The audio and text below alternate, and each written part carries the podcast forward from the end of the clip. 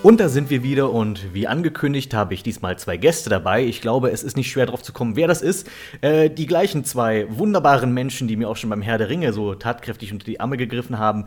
Wir haben einmal das YouTube-Urgestein Hudem X, hallo. Hallo. Und den äh, Nachfolger von äh, Leonardo da Vinci, Michel, äh, äh, de Michel. Schönen guten Tag. Gut, und wir reden heute über die zauberhaften Hobbit-Filme. Also zauberhaft oder nicht, das werden wir wahrscheinlich noch diskutieren.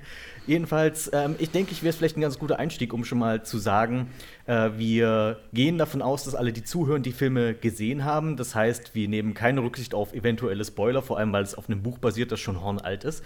Und ähm, Zweitens gehen wir auch, denke ich, thematisch hin und wieder so in die Tiefe, dass es sich eigentlich nur lohnt zuzuhören, wenn man die Filme kennt. Das heißt, wenn ihr die Filme noch nicht gesehen habt, dann könnt ihr das entweder nachholen oder ihr lasst es bleiben. Eigentlich ist es auch Banane. Und ich denke, es ist ganz gut, wenn wir einsteigen, einfach darüber, dass wir sagen, äh, welche Edition wir geschaut haben, weil das ist, macht ja auch gewissermaßen einen Unterschied. Also äh, für mich äh, ist, ich kenne nur die Kinofassungen und ich habe auch nur die auf DVD. Wie steht es bei euch? Äh, also ich habe die zu meinem Leidwesen wieder mal die Extended-Fassung geschaut. Tapferer Mann. Dieses Mal aber nicht so wie bei Herr der Ringe am, am, in einer Sitzung, sondern wirklich auf drei Wochen Tage verteilt. Und den letzten sogar auf mehrere Tage. Das heißt, du saßt nur zwei Wochen am Stück vom Fernseher dadurch. Okay, also ich habe nur ich habe nur die äh, Kinofassung gesehen auf äh, Blu-ray, habe mir aber durch diverse Online-Kanäle ähm, mir zumindest mal die Zusatzszenen für die Special Edition mal angeguckt, damit man damit ich drüber reden kann, ob das Sinn gemacht hat, was sie da noch dazu gedreht haben und oder nicht.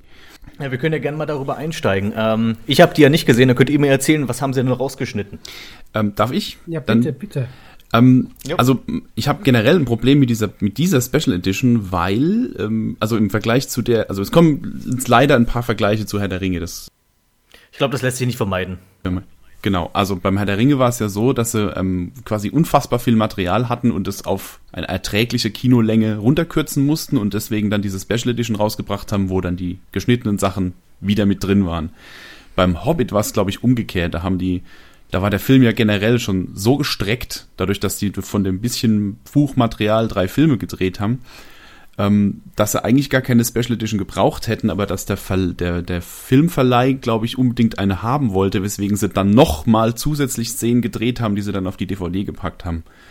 Und das, finde ich, merkt man stellenweise. Also die sind es gibt Stellen, da sind die so ungeschickt aneinander ge gefügt, dass man merkt, dass da eigentlich ein Schnitt hätte sein sollen und deswegen. Also die haben, abs ich, die haben absichtlich Deleted Scenes gedreht sozusagen. Genau. Das ist genau. ja, eine, also ich meine, ich kann das verstehen. Ich denke, das Special Edition Geschäft ist sicherlich sehr lukrativ, aber das ist halt schon echt. Und wenn das tatsächlich so billig ist, wie du es beschreibst, also was genau denn? Also es gibt eine Stelle, ähm, also es gibt ja jede Menge Lieder in dem, in dem Film, in, in den Hobbit-Film, zumindest am Anfang, am Schluss verzichten sie ja drauf, äh, aber zumindest im ersten gibt's ja noch die, das ein oder andere Lied. Und in der Special Edition gibt's zum Beispiel noch das Lied der Goblins oder vom Goblin-König oder wie er, der große Ork oder wie er im Buch heißt. Das schrecklich ist. Also ich mag eigentlich die Lieder in den, im Hobbit, weil ich finde, es, es hat so ein bisschen noch was vom Original-Flair von dem Buch und so, aber das Lied das Lied vom großen Ork ist echt schlimm. Also es gefällt mir überhaupt nicht, aber sie wollten es halt unbedingt drin haben. Und ähm, ich weiß gar nicht, wie ich es beschreiben soll. Im, im, in der Kinofassung ist sein erster Satz, wenn, wenn, sie wenn sie ihm vorgeführt werden, die Zwerge, ähm, äh, wer wagt es, in mein Reich einzudringen? So. Im, in der Special Edition kommt vorher dieses Lied. Und nach dem Lied kommt noch ein Dialog, wo sie sich noch weiter irgendwie versuchen vorzustellen. Und dann kommt auf einmal nach diesem Dialog ein Schnitt und dann kommt der Satz, wer wagt es in mein Reich einzudringen? Was zu dem Zeitpunkt überhaupt keinen Sinn mehr macht, weil die sich schon fünf Minuten unter. Daran merkt man, also an der Stelle habe ich gemerkt, so hoppla, ähm, das war so nicht gedacht. Da haben sie ähm, dazu gepfuscht. Ah, wobei ich aber sagen muss, mir hat dieses, ähm, der unten in der Stadt der Orks heißt das, ich glaube, ähm, hat mir von die Lieder eigentlich noch am besten gefallen, weil es einfach so erfrischend im Film auf einmal war. Es, die Situation zuerst total dieses Ernstes, sie sind auf die Berge, dann stürzen sie ab, etc. Und dann hast du auf einmal dieses Orkenlied und die ganze Stimmung wird wieder heiterer und der Film fängt langsam wieder an Spaß zu machen. Hm. Okay. Mich, mich mag's an der Stelle eben nicht, dass es so heiter wird. Ich meine, das ist, das soll irgendwie alles, es, es sieht düster aus und sieht alles dreckig und gefährlich aus und dann ist das, ist der, der gerade der große Ork ist so alt. Der Punkt der Auflockerung, ich finde, das passt ja sogar gerade richtig dazu. Ich finde, ich, also die Hobbit-Filme haben ja an sich sowieso ein, ein enormes Problem, ein, ein tonales Problem, weil sie nicht so richtig wissen, welches Publikum sie eigentlich bedienen wollen. Und dann hast du die, da kommen sie halt zu diesen, zu, in die Goblin-Stadt, wo du quasi eigentlich mehr so also, ich hatte eigentlich fast damit gerechnet, dass wir jetzt gleich so wie, wie bei, ähm, bei Rückkehr der Jedi-Ritter, dass wir da so ein kleines Musikding äh, kriegen, wo dann irgendwelche lustigen CG-Monster direkt in die Kamera singen oder sowas. Also die Special Edition von Rückkehr der Jedi-Ritter. Und äh, es ist, naja, ich finde den Vergleich gar nicht mal so verkehrt, weil es ist tatsächlich, also der der der Ork, der große Ork performt einen einen Song vor seinen Untertanen. Also es wirkt schon so ein bisschen so. Ja, der ich. große, Ork, der, also der Goblin König ist ja hier eigentlich Boss Nass, wenn man mag ehrlich ist. Also, ja. ich habe nur darauf gewartet, dass er noch macht. Und, äh, ja, ja, aber das, das, an sich stört mich das nicht, weil es ja eigentlich auf einem nun ja, Kinderbuch eigentlich basiert. Das ist ja nun, der Hobbit ist ja nun nicht, sage ich mal, High Fantasy, sondern wirklich auch äh, geschrieben nee. ja für seine Kinder eigentlich von, vom Tolkien.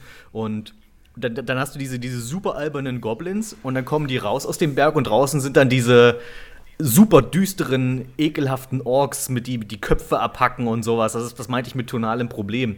Und deswegen hätte mich mhm. jetzt auch das Lied vom das Downtown to Go Down Down to Goblin Town Lied gar nicht so sehr gestört. Also ich mochte, ich habe sowieso fand sowieso schade, dass wir so wenig Lieder in den Filmen hatten, weil das, die, das Hobbit Buch ist ja wirklich voller Lieder. Du musst ja nicht jedes mhm. umsetzen. Mhm. Also ich habe jetzt nicht darauf bestanden, dass die, dass die Wölfe anfangen, ein Lied zu singen, wenn die Zwerge auf dem Baum sitzen, wie im Buch, aber, ja. was sowieso eine etwas eigenartige Stelle war. Und, aber äh, ich mochte ja zum Beispiel dieses, das am Anfang hat eine großartige Atmosphäre erzeugt, als sie dann singen hier die, über die Nebelberge weit und so weiter. Das war. Das ist, also wenn ich mal einen, einen großen Positivpunkt an den Hobbit-Film äh, aufzählen soll, dann ist es dieses Lied. Das ist, das wirklich, wirklich großartig. Und also als der Trailer rauskam damals und da kam dieses Lied, fantastisch. Da war ich sofort wieder in, in Mittelerde und da war, also das verkörpert noch, finde ich, genau diese Stimmung, die diese, diese, diese Tolkien-Welt so mhm. ähm, ausstrahlt. Leider hat, verliert sich das von Film zu Film. Also der erste, der hat das, finde ich, noch sehr, sehr stark.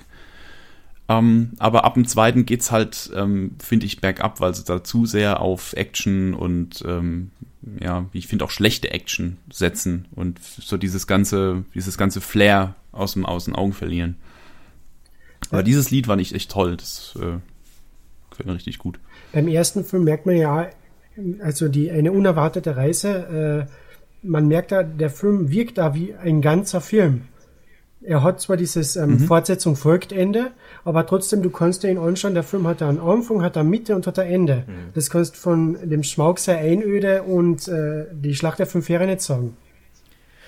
Bei, ja. bei Smaugs Einöde würde ich das vielleicht schon noch irgendwo. Wobei Smaugs Einöde fehlt so ein bisschen der Anfang. Das startet einfach so ein bisschen plötzlich. Wobei, das ist halt das Ding mit einem Fortsetzungsfilm im Wesentlichen. Äh, aber ich denke, dass gerade das, äh, das große Finale mit Smaug hat eigentlich. Äh, war, war eins meiner Highlights in diesem Film. Ähm, der kommt im Buch ja auch schon sehr zu kurz, aber ich will jetzt nicht zu viel über das Buch an sich da Vergleiche reißen, aber ich finde, dadurch, dass du halt, dass den Film darauf auf, aufbaust, dass eine Gruppe da zu diesem Berg reist, um diesem Drachen da ein Schnippchen zu schlagen, ähm, es ist, äh, wäre es, glaube ich, enttäuschend, enttäuschend gewesen, wenn der Drache weniger äh, Bildschirmzeit hätte, als das da hat. Und ich denke, für ein großes Finale des zweiten Films hat er sich eigentlich ziemlich gut funktioniert. Ja, aber das Problem ist, der Rest mhm. vom Finale ist im dritten Film. Die ersten zehn Minuten ja. vom dritten Film sind der Rest vom Finale des zweiten Films und das stört mir einfach. Aber es hat ein, es war also als, als Entschuldigung, es war aber als Cliffhanger einfach ja. großartig. Ich weiß, dass das Publikum aufgekeucht hat, als der zweite Film plötzlich vorbei war, wenn der Drache auf die Stadt zufliegt und das war so wie, ah, diese Schweine und so und dann, aber so köderst du natürlich Leute für den dritten Film. Also das war eigentlich sehr, sehr clever gemacht, so, da den Film da zu beenden. Ja, also ich finde, man, man merkt sehr deutlich, dass da an der Stelle ursprünglich kein Finale geplant war. Also ne, Peter Jackson wollte ja ursprünglich zwei Filme machen und nur das, das Filmstudio hat dann gesagt, nö, du machst drei, weil unter drei machen wir es nicht mehr. Und ich bin der Überzeugung, dass eigentlich das Finale auch mit dem Tod von Smaug ähm, geplant gewesen wäre und dass er dieses ganze äh, diese ganze Nummer mit wir fachen die Schmiede nochmal an und wir übergießen den Drachen mit Gold und oh, nee, also wirklich nicht. Das, das ist grauenhaft. Ich finde es eigentlich schön, dass sie den Drachen tatsächlich noch versuchen zu bekämpfen, zumindest, weil das, das ergibt zumindest den. Aber doch nicht so. Ja, aber wie willst du denn sonst einen Drachen bekämpfen? Du musst ja irgendwelche abgefahrenen Gar nicht. machen.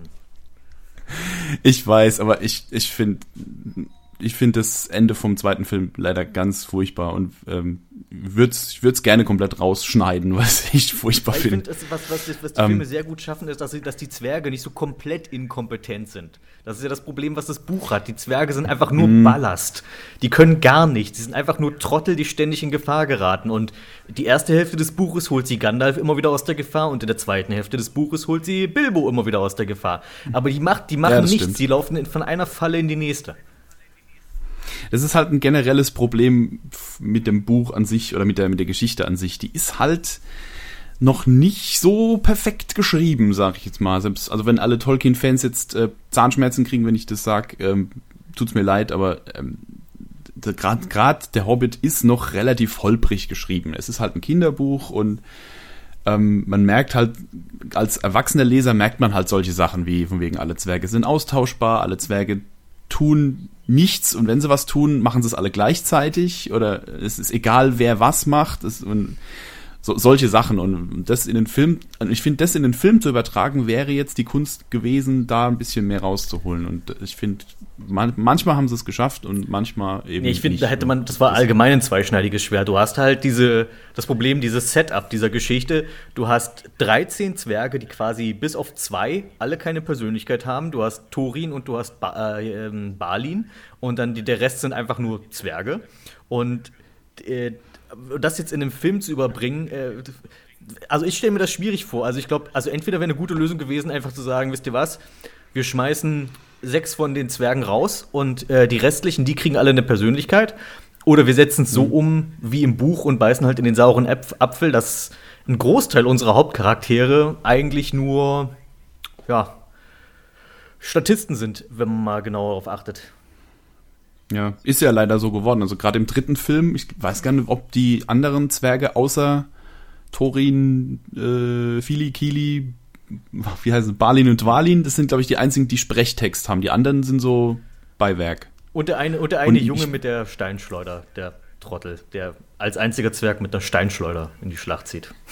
mit der Zwille. Ja gut, man kann, man kann ihm ja jetzt auch nicht jedem eine Axt geben. Das fand ich schon ganz, ganz nett, dass er die auch so ein bisschen. Das, das war halt ähm, der Punkt, den ich eigentlich gut fand. Die haben gewusst, dass, dass sie quasi nicht jedem einen Charakter geben können und nicht jeder kann im Rampenlicht stehen, aber du kannst sie optisch alle sehr gut auseinanderhalten. Also jeder hat irgendwelche eigenen Details. Du hast den einen mit diesem Hörrohr, du hast den einen, diesen Jungen mit der Steinschleuder, du hast diesen einen, der so ein bisschen verwahrlost aussieht, aber halt oft mit Bilbo redet.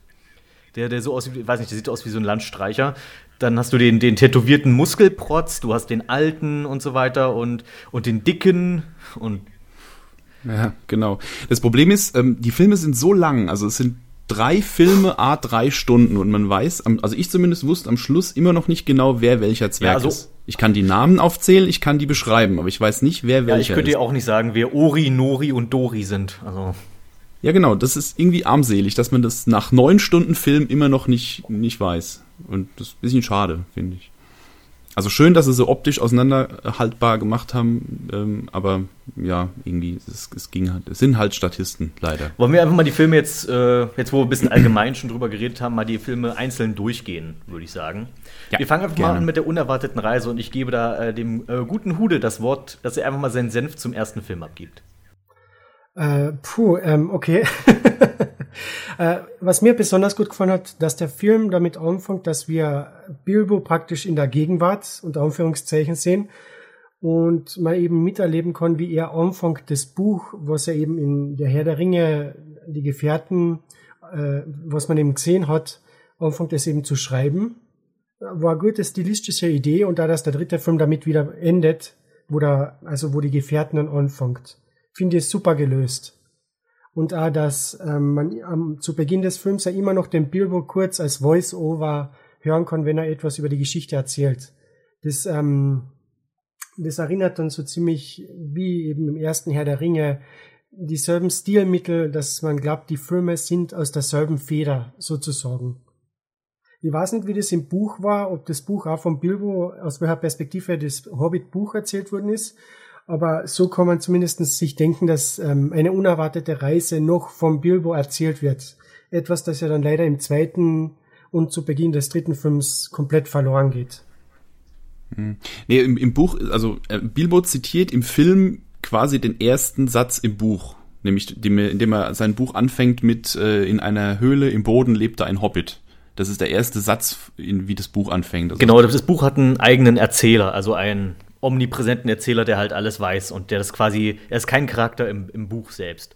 Äh, sondern da, wie gesagt, da gibt es halt einen allgemeinen Erzähler und im, äh, das stimmt, das ist eigentlich eine wirklich clevere Idee gewesen da, dass sie diesen, dass sie Bilbo zum Erzähler seiner eigenen G Geschichte gemacht haben und dass sie da natürlich auch nochmal eben Elijah Wood durchs Bild haben laufen lassen, der irgendwie wirklich kein Jahr gealtert ist. Also entweder ausgezeichnetes Make-up oder weiß nicht, ob der gute, junge Mann gute Gene hat, aber der sah ja wirklich noch aus wie in Die Gefährten. Genau. Ich fand es auch schön, dass sie das aufgegriffen haben, weil im, im Herr der Ringe war es ja auch tatsächlich so, dass äh, Bilbo dieses Buch schreibt. Ne? Er, er, er geht ja dann nach Bruchtal und schreibt da sein Buch und dann irgendwann übergibt es ja an Frodo und da steht dann, dann drin hier, ähm, äh, hier hin und wieder zurück die Geschichte eines Hobbits und der Herr der Ringe, also quasi Bilbos Reise und Frodos Reise in einem Buch. Und es war schön, dass sie das wieder aufgegriffen haben, dass er da quasi anfängt, sein, seine seine Memoiren. Wobei ich auch gerade sagen muss, dass ich Bilbo als äh, Hauptcharakter Frodo noch mal deutlich vorziehe. Äh, Bilbo hat einfach so viel mehr Charme, so viel mehr Charisma, aber auch du, du kannst auch viel besser mit ihm sympathisieren oder beziehungsweise sich viel besser in seine Lage versetzen. Halt ein Typ, der eigentlich nur in Ruhe gelassen äh, werden möchte und dann aber irgendwie dazu gebracht wird, doch ins Abenteuer zu ziehen und eigentlich keine Ahnung hat, was er macht und aber trotzdem seinen Beitrag leisten möchte. Also ich finde, Bilbo funktioniert als Held einfach sehr gut, weil er auch, weil man ihm das Wachstum sehr viel mehr anmerkt als zum Beispiel Frodo. Äh, Frodo zieht einfach los und er bleibt im Wesentlichen immer derselbe Charakter, der einfach nur vom Ring verdorben wird, aber das hat nicht wirklich was mit seinem Charakter zu tun. Das ist einfach, weil Frodo, sobald er den Ring los ist, wird wieder zu. Na, nicht, na, nee. Also Frodo hat sich schon verändert, aber das ist. Es, es hat weniger mit seinem Charakter zu tun, als einfach nur mit dem bösen Ring, während während äh, Bilbo von seinen eigenen Erlebnissen aus wächst, wenn das irgendwie Sinn ergibt.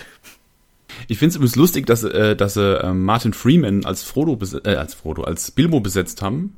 Also erstmal, weil Martin Freeman ein, ein geiler Schauspieler ist, ähm, aber ähm, er spielt ja auch äh, schon äh, Arthur Dent in Per Anhalte durch die Galaxis. Und das ist, finde ich, jetzt fast der gleiche Charakter. Es ist auch so ein Typ, der eigentlich nur morgens seinen Tee trinken will und auf einmal kommt einer und nimmt ihn auf eine Reise mit und er weiß überhaupt nicht, wo vorne und hinten ist. Das äh, gibt da echt viel Parallelen. Gerade da es jetzt der gleiche Darsteller ist, äh, fand ich das sehr cool.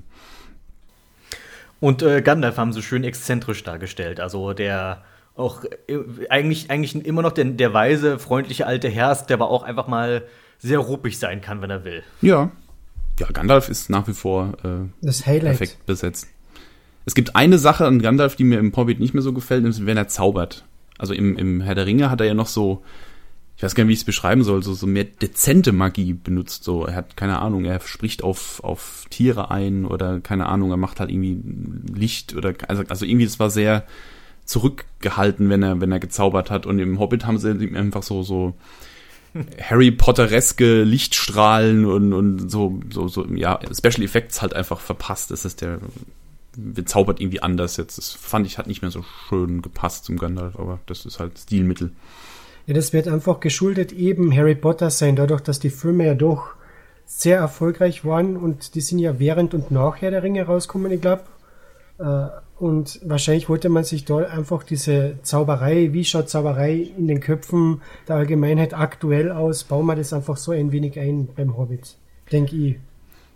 Ja, das ist wahrscheinlich auch so. Ich finde es halt schade, weil ähm, das hat halt so einen eigenen, so einen eigenen Charakter gehabt, dass halt Gandalf mhm. nicht, dass, dass, er keine keine Feuerbälle wirft. Genau, genau. Das war auch ein schöner, ein schöner Effekt beim beim in der Special Edition vom äh, dritten Herr der Ringe Film, wo als äh, Saruman auf seinem Turm steht und sie ihn unten quasi umkreist haben, dass äh, er es noch nötig hat, Feuerbälle zu schmeißen, so auf die auf die Belagerer und, und Gandalf schafft es halt ohne großes Getöse. Also das fand, fand ich so ein schönes Bild. Oder der Bösewicht hat Schall und Rauch noch irgendwie nötig und der Gute halt eben nicht. Und jetzt ist Gandalf eben auch hier mit Lightshow und mit Sch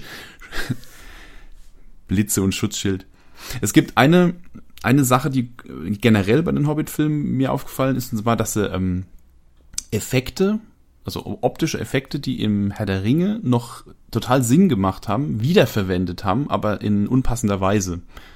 Das, äh, zum Beispiel ist es einmal bei, bei Gandalf. Es gibt ja die Stelle im ersten Herr der Ringe, wo ähm, Bilbo ihn am Anfang beschuldigt, er will den Ring nur für sich selber haben, wo Gandalf sich dann auf einmal so aufbaut und die, der Raum um ihn herum wird auf einmal finster und er, er sagt hier, ähm, äh, halte mich nicht für jemanden, der mit faulem Zauber arbeitet. Dieses, ne, wo er dann auf einmal kurz zeigt, wie, wie, was er, äh, mach dir mal klar, mit wem, mit wem du hier redest, ja.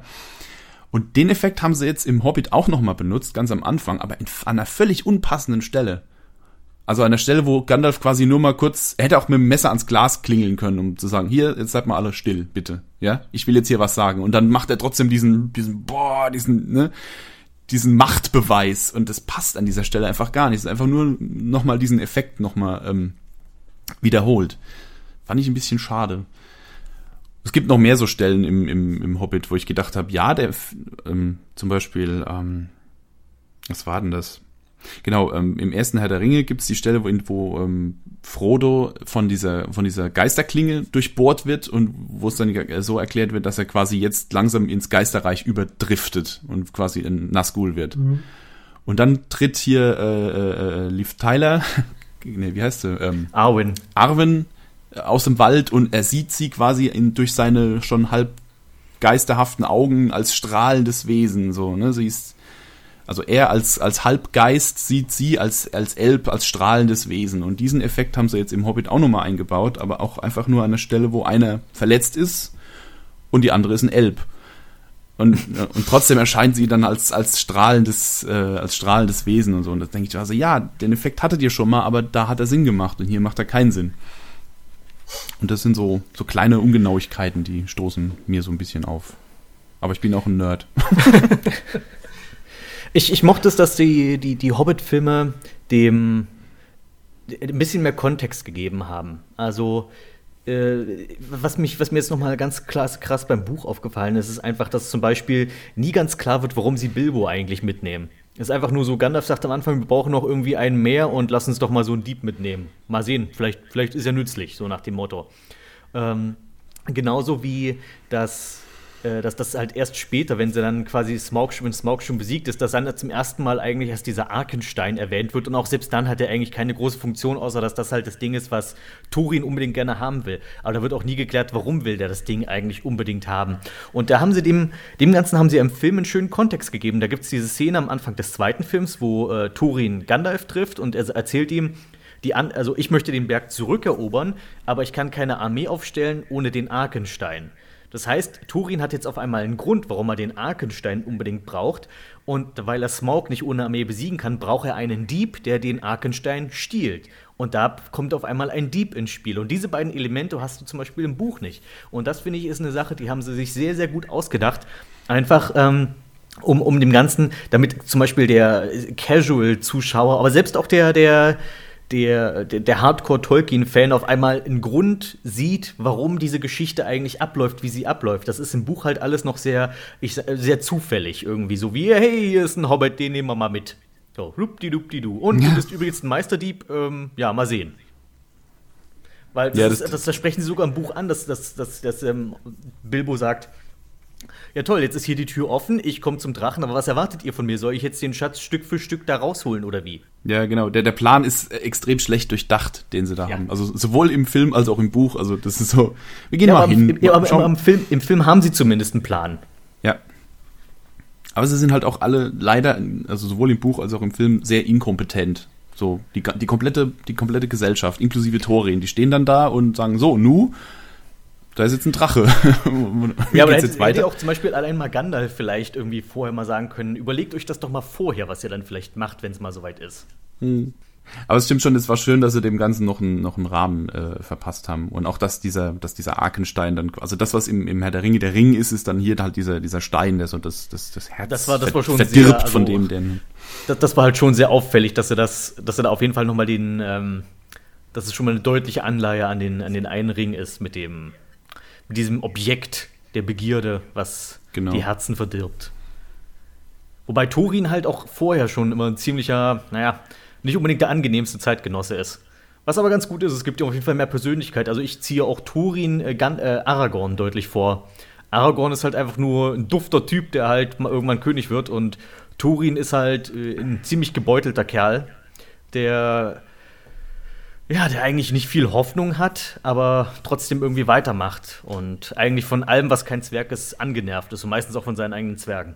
Da muss ich gleich euch zwar Buchleser was fragen, wenn ihr schon von Aragorn sprecht. Und zwar, ich kenne jetzt nur die Hobbit-Filme und die Herr der Ringe-Filme, aber spielen die Hobbit-Filme nicht so ungefähr 60 oder 70 Jahre vor die Herr der Ringe-Filme? Ja, so knapp 50 Jahre dürfte es sein. Ja, weil Ja, ähm, Genau. am Ende vom dritten Hobbit äh, sagt ja dieser der Arne Elb äh, zum Legolas, ja, du musst dorthin gehen, weil er hat da was von diesem Typen gehört, der so ein Streicher ist im Wald und so weiter und der kennt schon was Besonderes sein, was ja auf Aragorn anspielt, aber der Aragorn, wenn ich mal Herr der Ringe anschaue, der schaut nicht wie 50 oder 70 aus. Das kann nicht sein, dass der da schon da war, unter Anführungszeichen. Nee, also, Naja, also sie, haben, sie haben. Mach du. Möchtest du? Ja, oder dann mache ich, okay. Ähm, das, das Ding ist, äh, das haben sie sowieso erstmal komplett ignoriert, diese ganze Zeitlinie. Das haben sie auch beim Herr der Ringe schon gemacht. Also beim Herr der Ringe war es zum Beispiel so, dass der Punkt, wo Frodo den Ring bekommt und der Punkt, wo er auf die Reise geht, um den Ring wegzubringen, da liegen auch, glaube ich, Jahrzehnte dazwischen. Das ist im Film, kommt das aber rüber wie einen Monat später.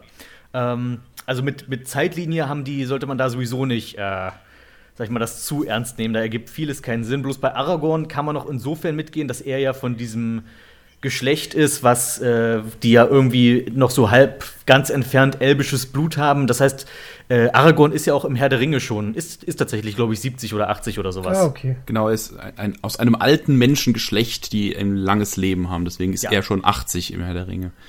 Ist aber auch Da- so ein kleiner, kleine Randinfo, die in der Wurde Special das da nicht auch im, im Special Edition, wurde das nicht beim Herr der Ringe sogar erwähnt, wenn er da mit äh, Genau. Eowyn redet? Dass sie, Genau, sie fragt ihn ja, wie alt er ist und er irgendwie deutet das dann an, dass er eigentlich schon ziemlich alt ist und äh, dass er mit dem König Theoden, dass er den schon, dass er schon den als Kind kannte, während Aragorn da schon ein Erwachsener war.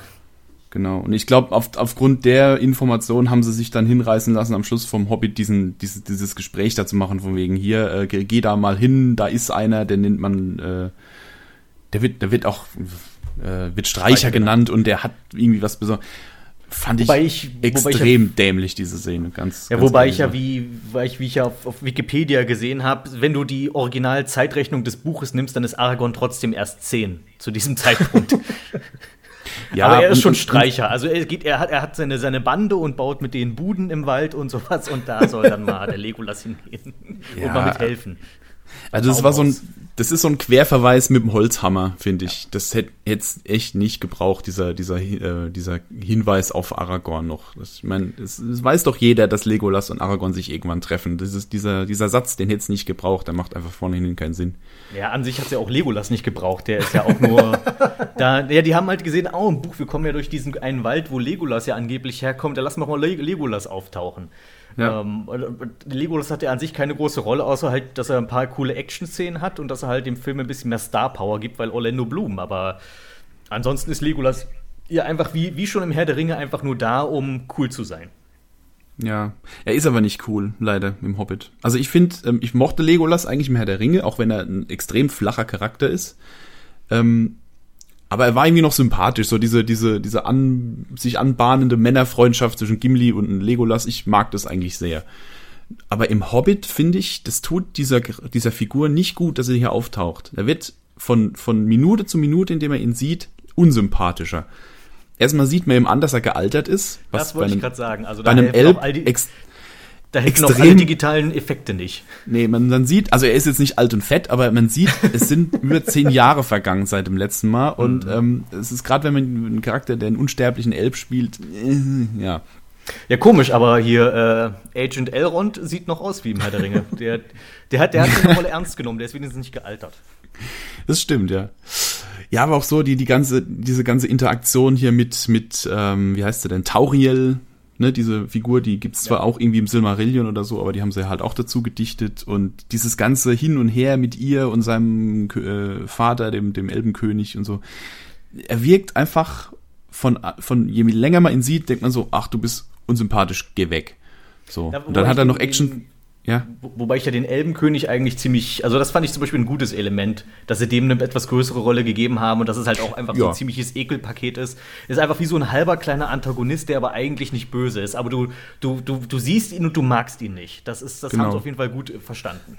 Man, man wird, kriegt ja auch schön gezeigt, der, warum, warum sich äh, Zwerge und Elben nicht mögen. Das haben sie ja auch nochmal da aufgegriffen. Das fand ich auch eine schöne. Mhm ähm, schöne Erklärung. So von wegen, in, dass sie in der in höchster Not waren, die Zwerge und die Elben drehen sich einfach um, sagen, nee, das ist uns nicht wert und reiten weg. Ähm, ja, wäre ich auch sauer. Ja, also nee, den Elbenkönig finde ich als Figur auch eigentlich ganz, äh, ganz cool. Der, der ist angemessen arrogant ähm, und gibt dem Ganzen halt wirklich noch so eine Art, ähm, ja, noch so ein, so ein Mini-Antagonist Mini dazu der am Schluss nochmal die Gelegenheit hat, sich nochmal zu rehabilitieren. Ja, aber Legolas hätte es nicht gebraucht. Ich hätte als, als Fan hätte ich, hätte, hätte ich mich total gefreut, wenn da, wenn die da diese Szene in, in der, in, im, im Wald, wo, wo sie bei, beim Elbenkönig sind, wenn der da quasi an, zur, zur Rechten des Königs am, am Thron steht und alle sagen, hey, da ist Legolas, cool. Fertig. Ja. Hätte gereicht. Cameo. Hätte mich gefreut und das, genau, ein kleiner Cameo. Ein schöner Cameo, den ich beim, beim im ersten Hobbit äh, finde, also es ist kein Cameo, aber so, ähm, wo ähm, Gloin seine äh, irgendwie seine seine keine Brieftasche, aber er hat so ein, so ein Pergament oder was, wo wo eine, eine, eine ganz grobe Zeichnung drin ist von von von so einem Babyzwerg und, und irgendein so ein Elb sagt, was ist das für eine Kreatur? Und er so, hey, das ist, das ist mein ganzer Stolz, das ist mein Sohn Gimli. Und das fand ich toll, diese, diesen kleinen, diese kleine Anspielung, dass Gloin eben Gimlis äh, Vater ist. Das fand ich nett. So, solche kleine Anspielungen mag ich.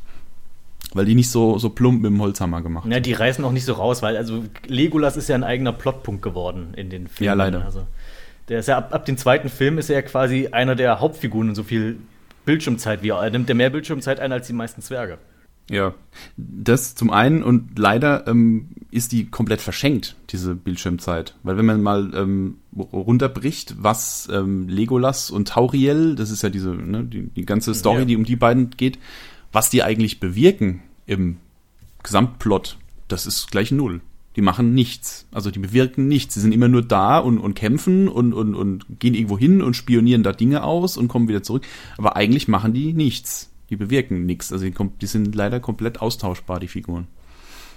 Und dafür haben sie halt äh, erschreckend viel Zeit im Film. Äh, bei, bei Unerwartete Reise gibt es da Lieblingsszenen eurerseits? Ja, ich habe schon gesagt, die, die Stadt der Orks. Und äh, das Rätselspiel mit dem äh, Gollum. Naja, Gollum ist natürlich wieder toll, ja, das stimmt. Ja, das haben sie auch gut hingekriegt. Also, das hätte natürlich auch schief gehen können, weil das ist auch, das ist ja auch wirklich eine lange Stelle eigentlich, die aber zum Glück nicht langweilig wird. Also, die haben ja, ich weiß nicht, ob sie wirklich jedes Rätsel aus dem Buch übernommen haben, aber es fühlt sich auf jeden Fall so an. Ähm, und äh, das hätte auch schnell kaputt gehen können, aber ich finde, Gollum ist auch für mich das Highlight in dem Film. Also, das ist atmosphärisch wirklich toll, toll gelungen. Die Höhle, diese ganze Kälte da drin, das ist bisschen eklige, glitschige. Auch das Gollum zu dem Zeitpunkt eben noch nicht so. Also, er ist zwar zu dem Zeitpunkt schon eine erbärmliche Kreatur, aber er hat noch, er strahlt noch was zum gewissermaßen was Selbstsicheres aus. Also, er weiß, dass er Bilbo überleben, überlegen ist, bis auf das Schwert vielleicht. Aber er, hat, er, er fürchtet Bilbo offensichtlich nicht. Das ist ja eine, eine Seite von ihm, die wir im Herr der Ringe gar nicht sehen. Da ist er ja von Anfang an eigentlich nur äh, diese unterwürfige, schleimige Kreatur für, für Frodo. Ja. Nee, also, also die, die Szene mit Gollum ist extrem toll wieder. Ich mag Gollum sowieso, also auch ähm, ne, Herr der Ringe. Ähm, die Szene ist extrem gut, wobei sie fast auch zu lang ist. Also man hat schon gemerkt, dass die ähm, äh, gesagt haben, okay, er kommt, er kommt nur einmal vor, also nehmen wir quasi den kompletten Text, den kompletten Dialog im Buch und machen den eins zu eins im, im Film. Also da ist, glaube ich, ganz, ganz wenig gekürzt. Ähm, ja, finde ich jetzt nicht schlimm. Ich mag die Szene, aber man merkt schon, also sie wird, sie wird fast zu lang. Aber ja, wie gesagt, Gollum ist toll. Ähm, die Stadt der Orks mag ich eigentlich, aber ich finde die ist auch zu lang. Also das ist, äh, ich, ich mag dieses, diese, die, also optisch mag ich die sehr, dieses ganze, ähm, Temple of Doom-artige, äh, so alles auf Pfählen gebaut und so. Finde ich schon ganz cool. Die Action-Szene, die darauf folgt, finde ich schlimm, weil die sieht total nach Videospiel aus. Wenn die da immer zu dreizehnt hintereinander her über diese Brücken rennen und, und werden von allen Seiten beschossen und dann schießt Gandalf da irgendwelche Felsen weg, die dann vor denen herrollen und die alle wegbasht und ja, ja, das ist ja es generell so, das Problem von die Hobbit-Filmen, ja. dass es zu sehr nach Videospiel ausschaut, einfach weil sie anstatt wie in Herr der Ringe diese praktischen Effekte genommen haben, mit ein bisschen CGI, ja. ist es in der Hobbit praktisch nur CGI gewesen. Genau. Also das ist wohl auch irgendwie der Zeit geschuldet. Ich glaube, das war keine bewusste Entscheidung von, von, von Peter Jackson. Da haben sie ja ähm, weil da so viel Verzögerung war. Ursprünglich haben sie halt versucht, dann alles so schnell wie es geht irgendwie ähm, zu retten und das wurde halt dann immer die, der, der schnellste Weg ist halt immer das mit CGI zu machen, aber es, es ist halt wie es ist, es sieht halt nicht, nicht schön aus. Und ähm, die, die Action-Szenen sind halt leider so furchtbar durchgeskriptet. Das, ich weiß nicht, nennt man das so? Keine Ahnung. Wenn das alles so, so, so Plansequenzen sind, wo man genau sieht, dann kann nichts passieren, weil da ist nichts echt an dem ganzen Ding. Mhm. Also überinszeniert, glaube ich, würde man sagen. Ja, überinszeniert, ja. Irgendein äh, ein Internet-Reviewer, ähm, ich habe mir mal so ein paar Reviews angeguckt noch zum, zum Hobbit, und einer hat einen schönen Satz gesagt, hat gemeint, die Action-Szenen im äh, Hobbit sind wie Wäsche beim, Trock, äh, beim Schleudern zugucken. Es bewegt sich unheimlich viel, es passiert aber nichts. So. also ne, minutenlang ist hier Action und Gedöns und Bewegung auf dem Bild und am Schluss kommen die raus aus der Szene und es ist nichts passiert. Die, also die haben nicht mal Kratzer. Das, das hat mich an ganz vielen Stellen ge geärgert. Also, es gibt ja auch noch die andere Stelle mit, den, mit, diesen, mit diesen Steinriesen. Mhm. Die mag ich zwar optisch ganz, ich, sieht cool aus, ist halt auch völlig unnötig für die komplette Handlung. Ja, ja, halt absolut. Das ist, einfach nur, das ist einfach nur eine coole Szene, mehr nicht. Genau. Und da ist aber auch sowas, also die, die stehen da auf diesem, auf diesem schmalen Gängelchen da, am, am, auf diesem schmalen Pfad am Berghang und auf, von oben regnet es eine Steinlawine auf sie runter. Und die, und die kommen da raus und nicht einer von denen hat auch nur einen Kratzer. Und dann denke ich so, ja, äh, ich weiß, es sind die Helden, die müssen das überleben, aber das, sieht, das ist so unwahrscheinlich, das ist halt, äh, ja, ich weiß auch nicht, das ist einfach zu viel Gedöns und dafür kommen die einfach mir zu unbeschadet aus dem Ganzen raus. Also ich muss sagen, die Action stört mich nicht unbedingt. Äh, diese, diese, sag ich mal, sehr leichtherzige Action, könnte man sagen. Wenn sie, wenn sie nicht so extrem kollidieren würde mit den dunkleren Action-Szenen, wie zum Beispiel Enthauptung von Zwergen oder halt das typische Peter Jackson äh, Gliedmaßen abgehacke. Weil du hast einmal in dieser Goblin-Stadt hast du die, die, diese Action-Szene, die du gerade beschrieben hast, was eigentlich äh, könnte man sagen, wie so ein, ja, wie Fluch der Karibik-Action eigentlich ist. Ähm, sehr sehr wie quasi Seemannsgarn verfilmt ist, so wie ja, und da sind wir durch die Höhle gerannt und mit Leitern links und rechts alles umgeschmissen ja. und also es finde ich, die, die Szene hättest du, die, ich musste die ganze Zeit dran denken, ich glaube beim, beim zweiten Fluch der Karibik-Film, wo die in, dieser, in diesem seltsamen Mühlrad drin kämpfen und ja. über die ganze oh Insel rollen. Das ist oh die Szene, die, die mich da sofort dran erinnert hatte. Deswegen, deswegen sage ich, das ist so Fluch der Karibik-Action, die dann aber massiv kollidiert eben mit, dem, mit den düsteren Szenen, weil du halt das Problem hast, du hast, weil, weil ja auch die beiden Bücher so unterschiedlich geschrieben sind. Du hast ja einmal dieses sehr ernste Herr der Ringe und das kinderfreundliche Der Hobbit und man hat das Gefühl, dass der, dass die Hobbit-Verfilmung nicht wusste, was von beiden sie jetzt nun eigentlich sein will. Also machen wir eine Verfilmung von Hobbit, machen wir also ein bisschen leichtherzige Action oder weil Herr der Ringe ist halt profitabel, versuchen wir den Film für Herr der Ringe-Fans zu machen. Also äh, bisschen ernster das Ganze zu nehmen, ein bisschen härtere Action und dadurch kommt das zustande, dass viele Sachen einfach nicht richtig aufeinander passen. Also das, das irgendwie, man hat das Gefühl, das spielt in zwei verschiedenen Welten in manchen Szenen. Ja, ich habe mal gehört, ähm, dass ähm, Peter Jackson für bevor er überhaupt ähm, an das Filmstudio rangetreten ist, ähm, drei Jahre Vorbereitung hatte.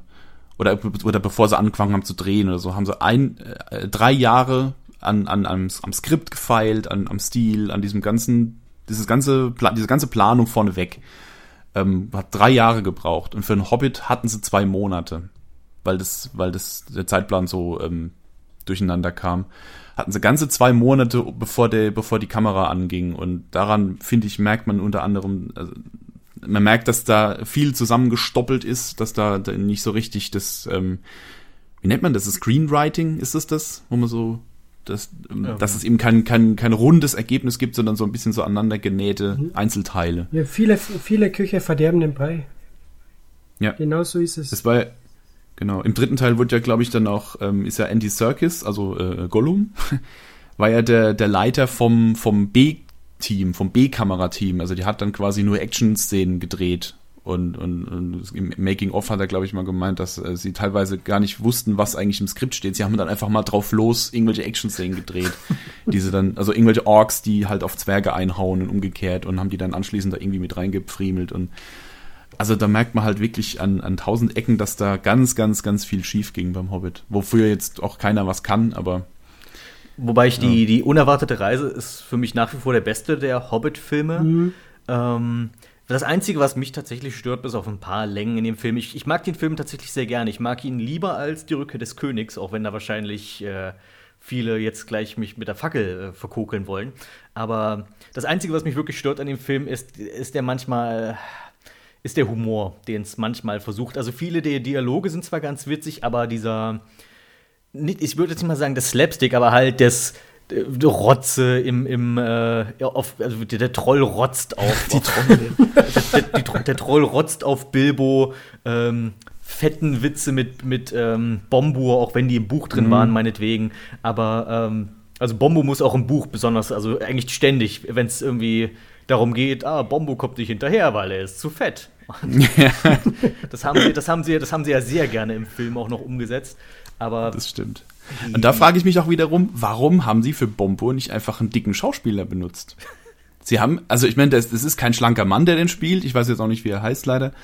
Ähm, aber es ist eindeutig ein, ein, ein Mensch mit, mit einem Fettsuit an, mit mhm. dem sie auch noch so ein Doppelkinn angeklebt haben. Warum? Warum nicht einfach einen dicken Schauspieler benutzen? Das sieht so unecht aus. Das wäre dann diskriminierend. Ja, eben, das, das denke ich mir. Mhm.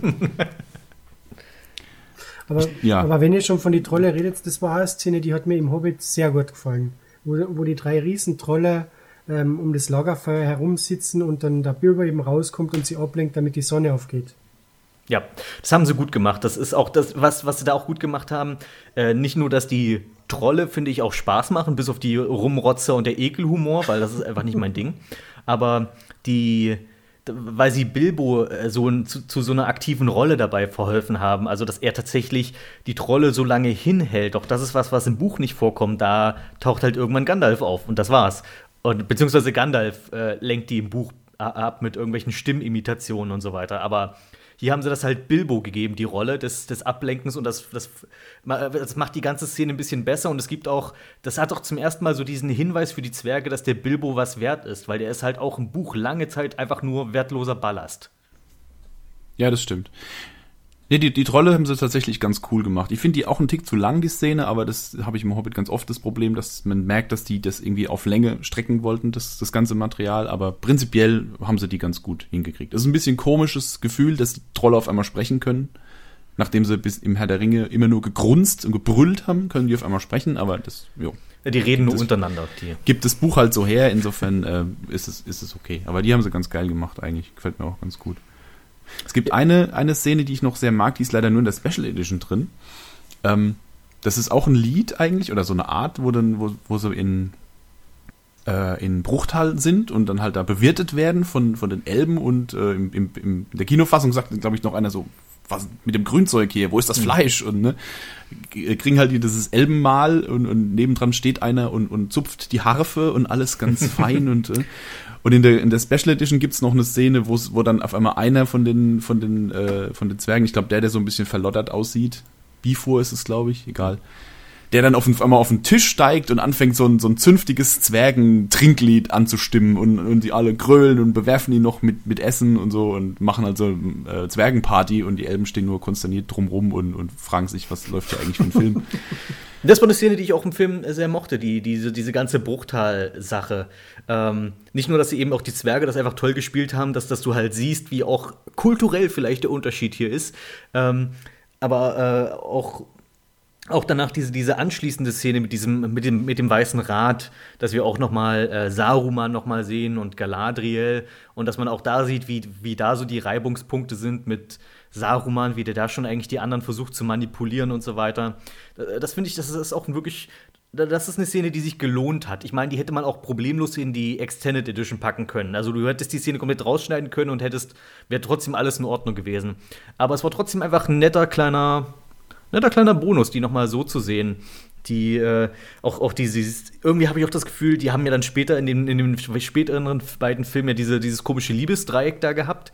Äh, viel, viel interessanter, beziehungsweise irgendwie viel unterschwelliger war für mich ja irgendwie die Romanze zwischen Gandalf und Galadriel. Also, da, da lief doch eindeutig was. ja, das stimmt. so wie die sich angucken, das ist auch die, die haben doch diese eine Szene, also die lassen Saruman labern und unterhalten sich dann telepathisch, was ich auch sehr witzig fand, wie, oh, jetzt labert der scheiß Saruman schon wieder, komm. und so, wie geht's den Kindern so nach dem Motto? Und die, diese Blicke, die sich zuwerfen und dann, ähm, Galadriel vor allem. Ich dachte, ich habe die ganze Zeit so drin gelesen, na, Celeborn wird es niemals erfahren ein schönes Bild übrigens. Das ist wie so ein, wie so ein Familientreffen und dann ein, ein Onkel Saruman erzählt wieder vom Krieg und währenddessen schieben sich die anderen Zettelchen zu. So. Ja, genau so. Hm? Und, und Elrond steht halt daneben. Der Elrond ist ja der ähm, sozusagen wie so ein Pen-and-Paper-Charakter in dem Spiel, weil die finden magische Waffen, die sie nicht kennen und hier Elrond identifizier mal. Und Elrond macht rup, identifiziert.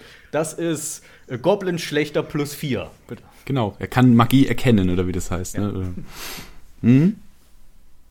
Also insgesamt hatte ich mit dem ersten Teil auf jeden Fall meinen Spaß und den kann ich auch immer mal wieder gucken. Und ich freue mich jedes Mal auf bestimmte Szenen. Das ist das, was, der Film, was, was der für mich bietet.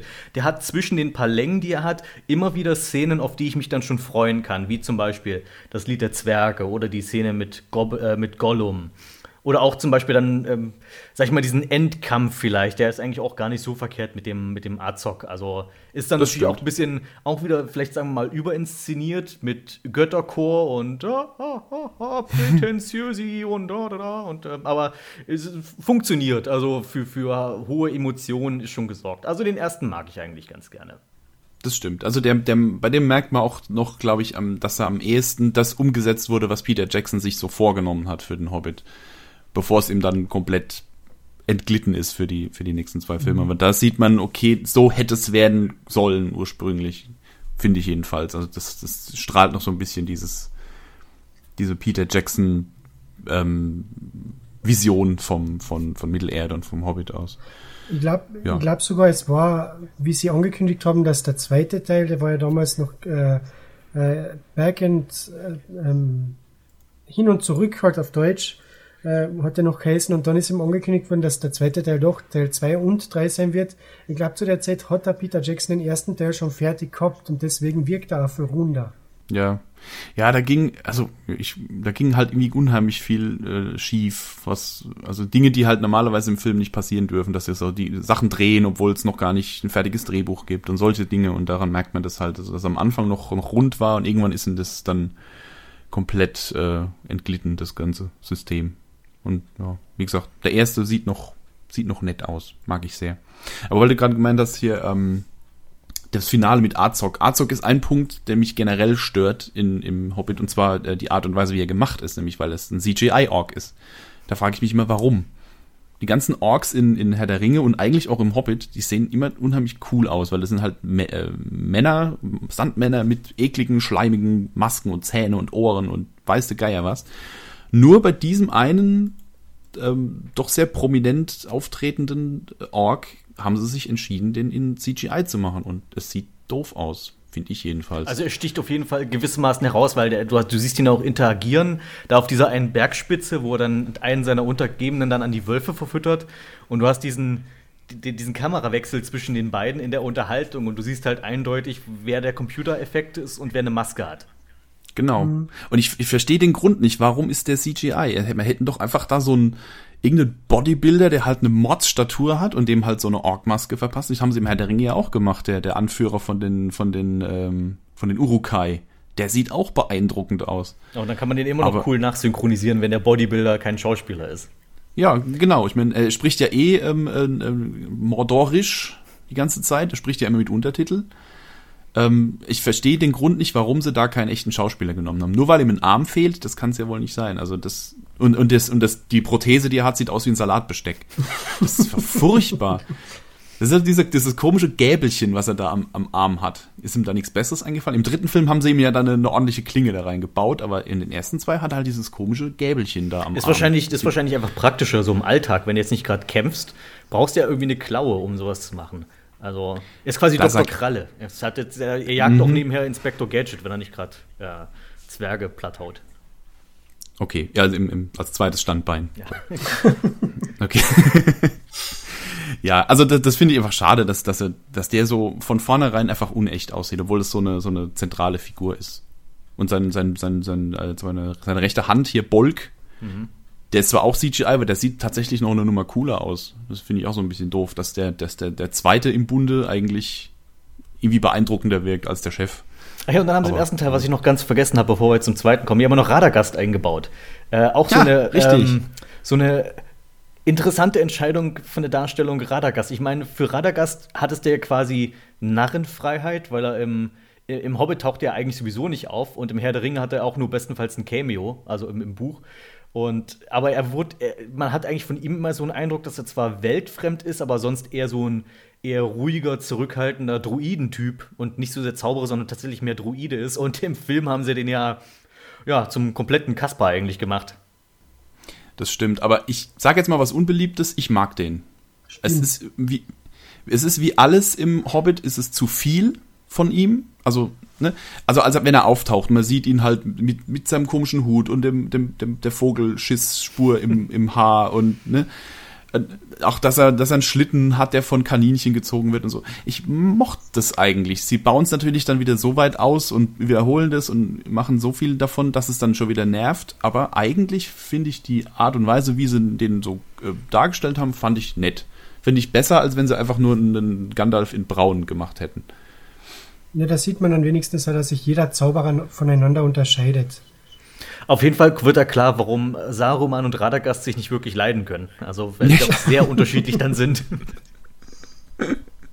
Das, das, das wirkt so, ich stelle mir gerade so vor, wie so ein, wie so ein, äh, wenn Saruman das, das so ein, so ein Firmenoberhaupt ist und, Ja. und sein, sein, sein Bruder, der die Firma übernehmen soll, ist so ein Ökotyp. Der so, so ein Hippie. ja. Ja, also, wie gesagt, sie haben es mal wieder übertrieben, aber eigentlich fand ich Radagast cool. Hätten sie auch gleich noch die beiden Blaumagier auftauchen lassen können. Das stimmt, aber die haben ja noch wenig, also Die, die, werden, ja, die, die sind eigentlich ja gar nicht präsent. Also da, die Namen wurden ja auch zu Tolkiens Lebzeiten noch nicht für die erfunden. Das hatte, glaube ich, sein Sohn sich dann irgendwann ausgedacht, wie die heißen sollen. Hm. Hier Palando und irgendwas mit A. Aber ja, die sind ja, die sind ja einfach irgendwo im Osten, über die reden wir nicht. Das sind so die Verwandten, mit denen wir nichts zu tun haben wollen. Nee, also reicht dann auch. Da haben wir ja zu viele Zauberer hier, das äh, Na, das ist ja eigentlich, finde ich, das macht Zauberer, finde ich, im, im Tolkien-Universum schon zu was Besonderem, dass es halt nur fünf gibt. Und du kannst nicht einfach Zauberer werden, du bist halt Zauberer. Und das bist, das ist einfach das, was du bist. Und das sind ja eigentlich ja, wie gesagt, eigentlich Halbgötter, die sich ja nur als alte Männer verkleiden. Ja, genau.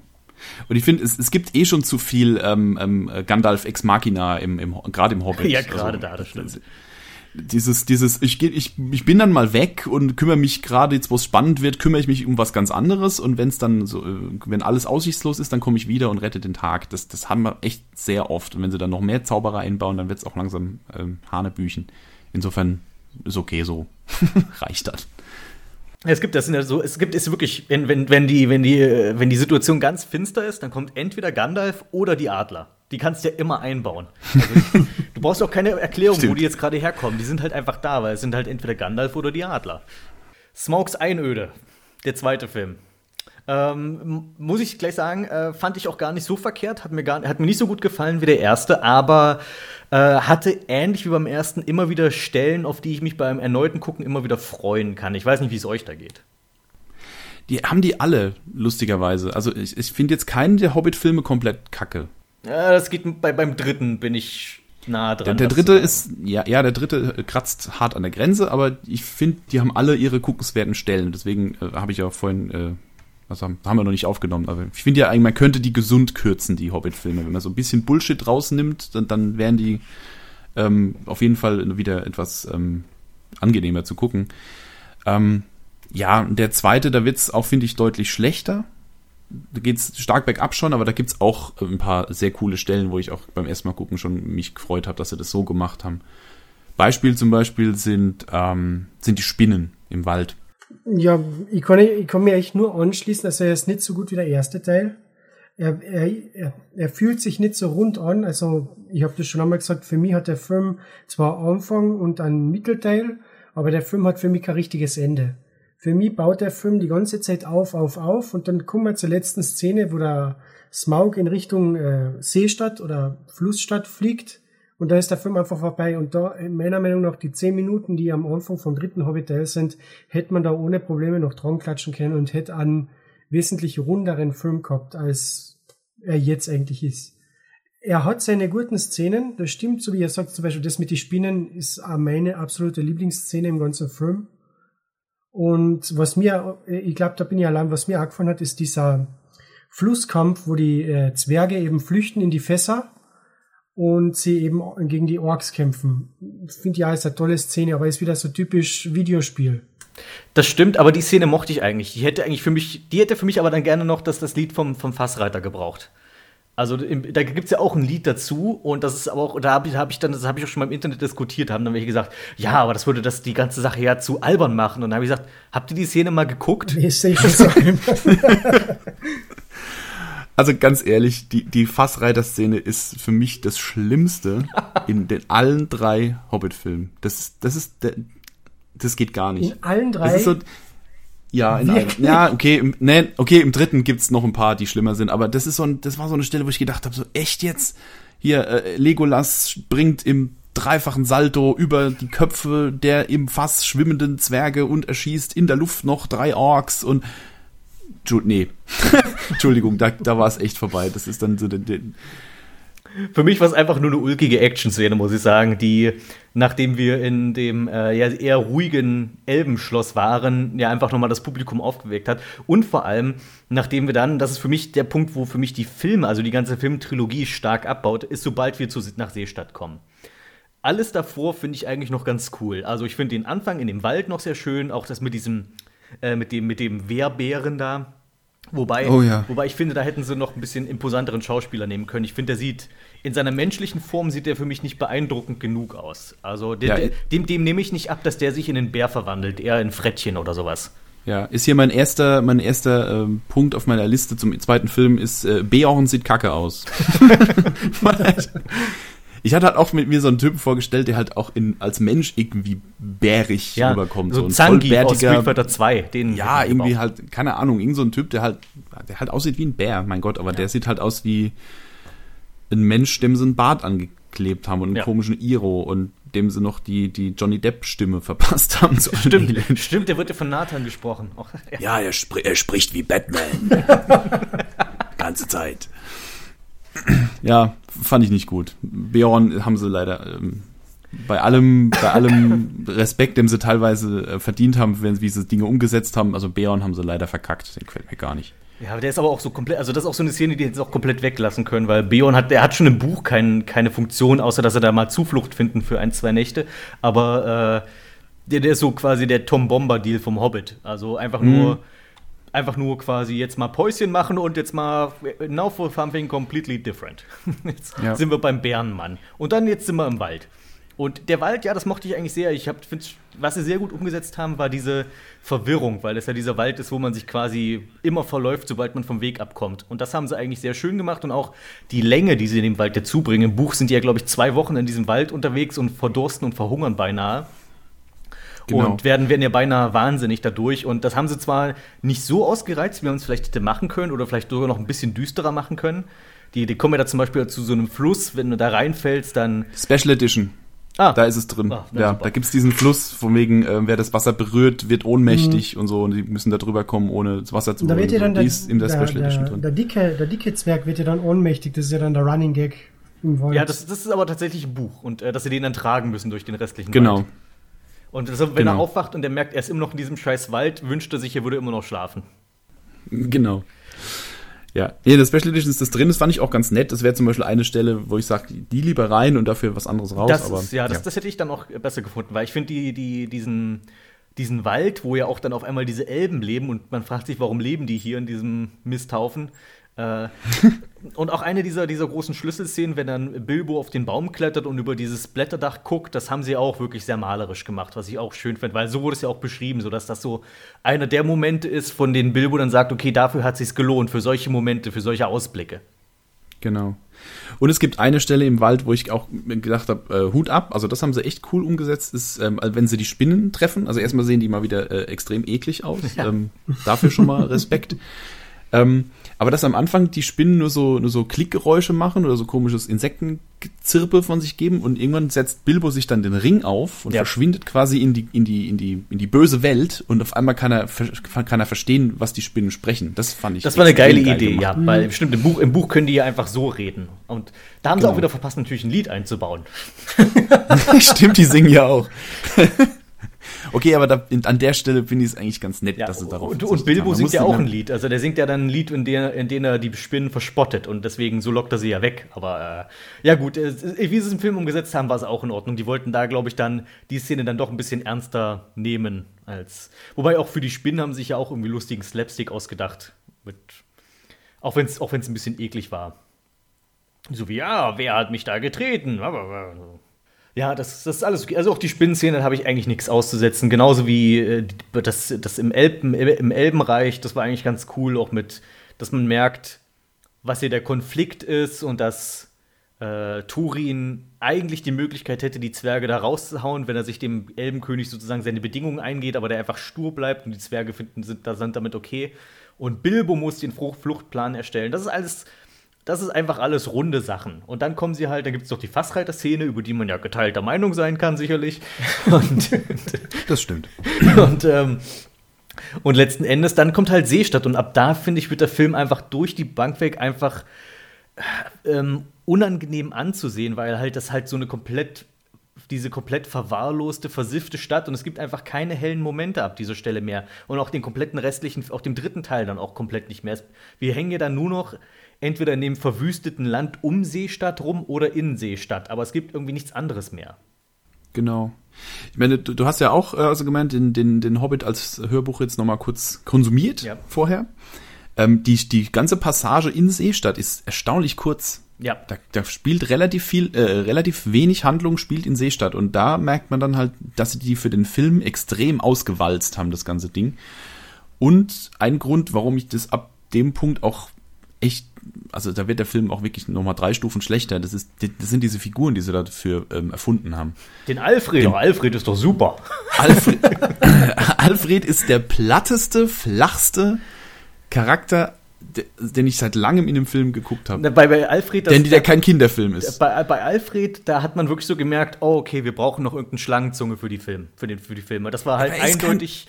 Er, wollte, er sollte halt Schlangenzunge sein, aber eben die, die, ja, die Kasperle-Version davon. Ja, genau. Er ist, er ist die Cartoon-Version von, von Schlangenzunge und äh, das gleiche gilt für den Bürgermeister. Der wird zwar im, im Buch auch als, ähm, ähm, als Feigling und als korrupt und so äh, beschrieben, der halt dann einfach abhaut, wenn es brenzlig wird.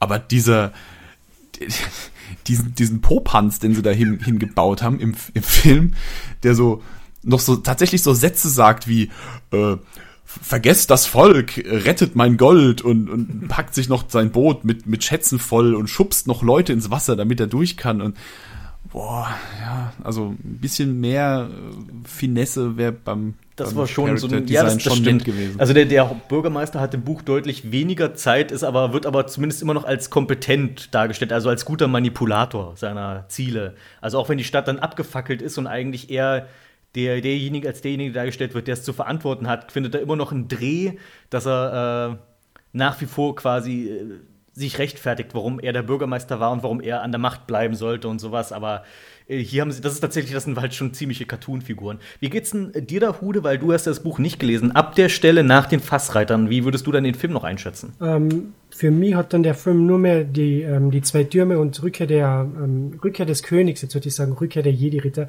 Rückkehr des Königs äh, äh, imitiert. Auch ein interessanter Film. Äh, weil du hast ja die Parallele auch schon in die, in die zwei Türme zu Einöde von Smaug. Äh, die Gruppe kommt eben in so ein versifftes, in so eine versiffte Kleinstadt, wo der Bürgermeister korrupt ist, eben wie du sagst, mit der Schlangenzunge das hast du da auch wieder ganz gleich. Und äh, der wahre Thronerbe ist irgendwo da draußen, in dem Fall, keine Ahnung, wie er, wie er heißt. In der Hobbit. Bogenschütze halt, ja. Ja, der, der Bogenschütze, genau.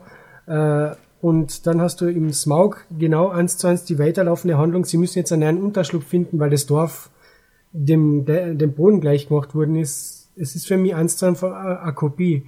Ja, deswegen, ich weiß nicht, ist das im Buch auch so oder überhaupt? Ihr habt gesagt, das ist kaum im Buch, also nehme ich an, dass es der Peter Jackson einfach so sich erdacht hat, unter Anführungszeichen. Es stört mich auch, es passt, es passt nicht zu, dazu. Die, du hast ähm, eine unerwartete Reise und die erste Hälfte eben mit dieser, mit die ähm, Fassreiter und dann kommt auf einmal die, also man merkt davon die Farben bis zu die Fassreiter ist alles so gelb und grün und froh und dann bist du da, auf einmal ist es nur mehr grau in dunkelblau, schwarz. Das ist das, was mich ja mhm. auch gestört hat. Das meinte ich ja, dass ab da ist einfach nichts mehr, also es ist einfach nicht mehr schön anzusehen, der Film. Ja. Ja, es sieht nicht mehr so schön aus und wird halt auch extrem flach von der Handlung her. Na, die haben das im Vergleich zum Buch. Im Buch ist die Seestadt, wird zwar auch beschrieben als vielleicht ärmlich und dass der Bürgermeister sich daran bereichert, aber nicht als so, als ein Slum, wie es da ja eigentlich ja. ist. Mit durch die Bank weg, alle Wachen sind korrupt und ähm, äh, alle leben in Armut und du hast nur diesen, die, das, nur der Bürgermeister und seine Handlanger, das sind die, die das Ganze, die, die fett sind und fressen können. Also das ist halt alles das ist alles ist von Peter Jackson ein bisschen überzogen, dann auch alles dargestellt worden. Einfach um, damit wir noch ein bisschen mehr Zeit in Seestadt verbringen können. Und ich denke, um halt dem Bart vielleicht ein bisschen mehr Charakter noch zu geben, weil Bart ist ja wirklich im Buch nur der Typ, der den Drachen abschießt und sonst nichts. Okay. Genau.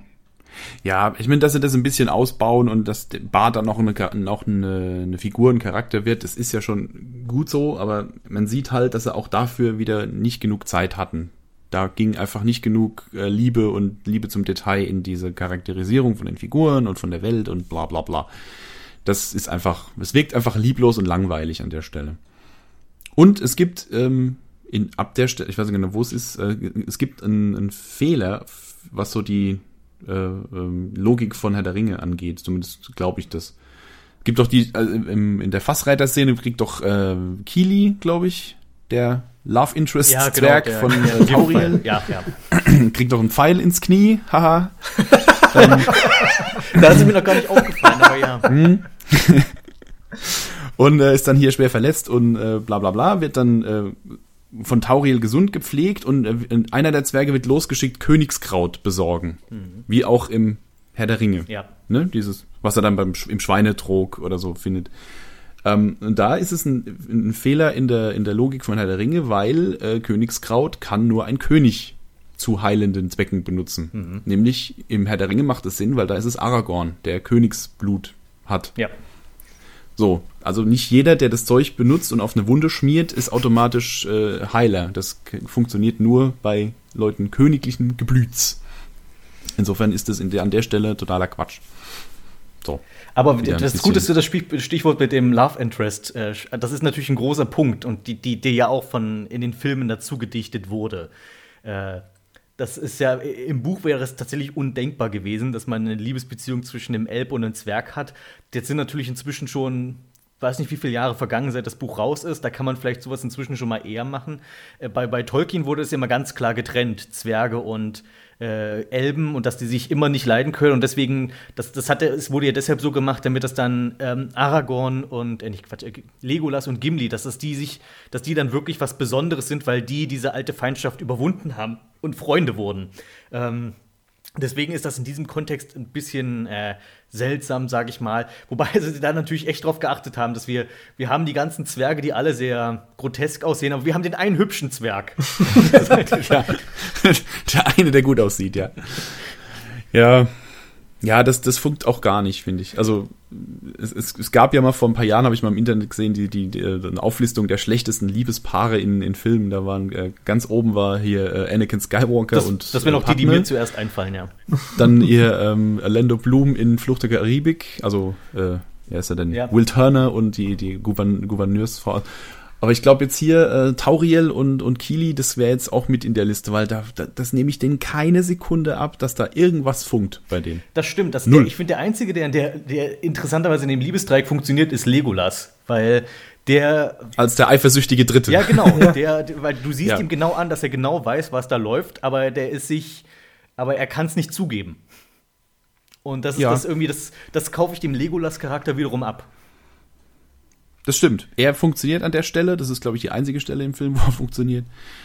Ähm, ja, aber dieses, diese, diese Liebesbeziehung zwischen den beiden, bah, ich weiß nicht.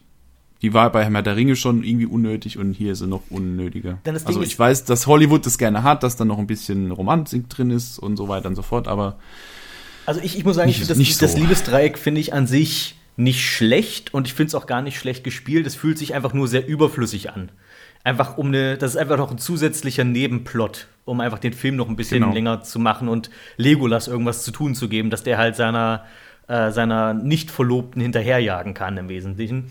Aber äh, ich ziehe diese Beziehung immer noch äh, Aragorn und Arwen vor. Weil die, die, weil die, die beiden, also hier die, die Tauril, die macht zumindest was. Und die steht nicht einfach nur zwei Meter von ihrem Liebsten weg und säuselt ihn an. Das ist für mich Ja, sie nach ist wie vor allem vor, sie ist vor allem dabei. Ja. Also Arwen ist ja im Herr der Ringe also nur im ersten Film präsent. Ansonsten ist die ja irgendwie einen halben Planeten weg und, und die, die träumen sich nur einander zu. So, also ja, ich, ich weiß, ich habe keine Ahnung, Also was ich, davon ich hätte gut ist. darauf verzichten können, auf, die, auf, die Liebes, auf das Liebesträg, aber ich finde, es ist. Es verdirbt mir den Film zumindest nicht, sagen wir es so, obwohl es auf jeden Fall zu den Kritikpunkten gehört. Ja, nee, es macht den Film nicht kaputt, aber es ist so ein, ein weiterer Stein in dieser, in diesem doofer Filmgebäude. Irgendwie.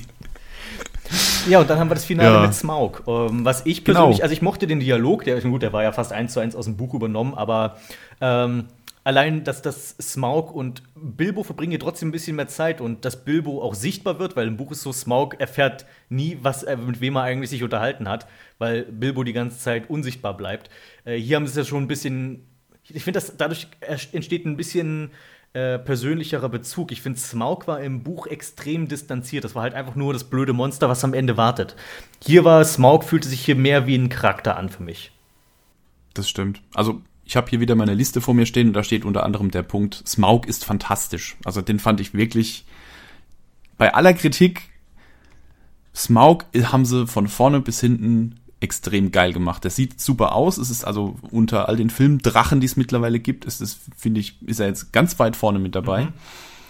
Die, die, ähm, im Original wird er ja von David, Cum- äh, David, äh, Benedict Cumberbatch gesprochen. Das ist auch super Besetzung und auch die deutsche Stimme, die er hat, ist fantastisch. Dieses, dieses, dieses tiefe, Ja. diese tiefe, durchdröhnende Stimme, die der hat und, und also Smaug vorne, von vorne bis hinten fantastisch gemacht, finde ich extrem großartig. Ja, die, die, also äh, eins der letzten Höhepunkte der Hobbit-Trilogie. Muss man, muss ich leider sagen, ist so.